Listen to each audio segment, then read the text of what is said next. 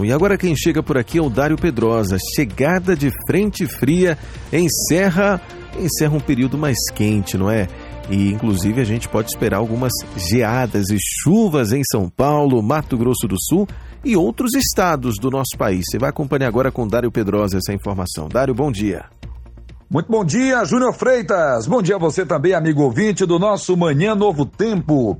O ar seco e as altas temperaturas para o inverno que atingem os estados do Sul e alguns do Sudeste e Centro-Oeste devem chegar ao fim nesta semana. Isto porque, segundo informações do Clima Tempo, a partir desta segunda-feira, dia 11, uma frente fria vinda do Uruguai estaria avançando pela região sul e promete derrubar as temperaturas e trazer fortes chuvas. No domingo, cidades do Rio Grande do Sul que ficam na fronteira com o Uruguai já sentiram influência desta frente fria.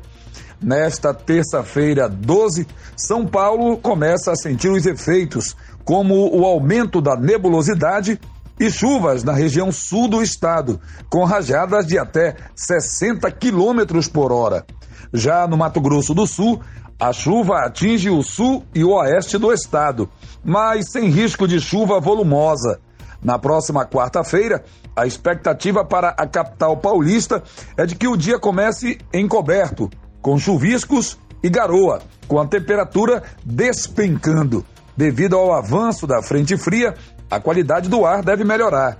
O deslocamento da frente fria é acompanhado de uma massa polar, que vem logo atrás e que fará o sul do país sentir os efeitos logo nesta terça-feira. Durante a noite, o Rio Grande do Sul e Santa Catarina verão as temperaturas cair e durante a madrugada as geadas deverão atingir a região, com temperaturas variando entre 3 graus Celsius e 6 graus Celsius. No meio da semana, Paraná, São Paulo, Mato Grosso do Sul e algumas cidades ao sul de Minas Gerais também sofrerão com a queda de temperaturas. Entretanto, o risco de geada ficará restrito à região da Serra da Mantiqueira e do Planalto Paranaense. O Rio de Janeiro também será afetado, registrando maior umidade do ar e temperaturas mais amenas. É notícia. A Novo Tempo informa. Dário Pedrosa para o programa Manhã Novo Tempo. Muito obrigado, Odário, pela informação, hein?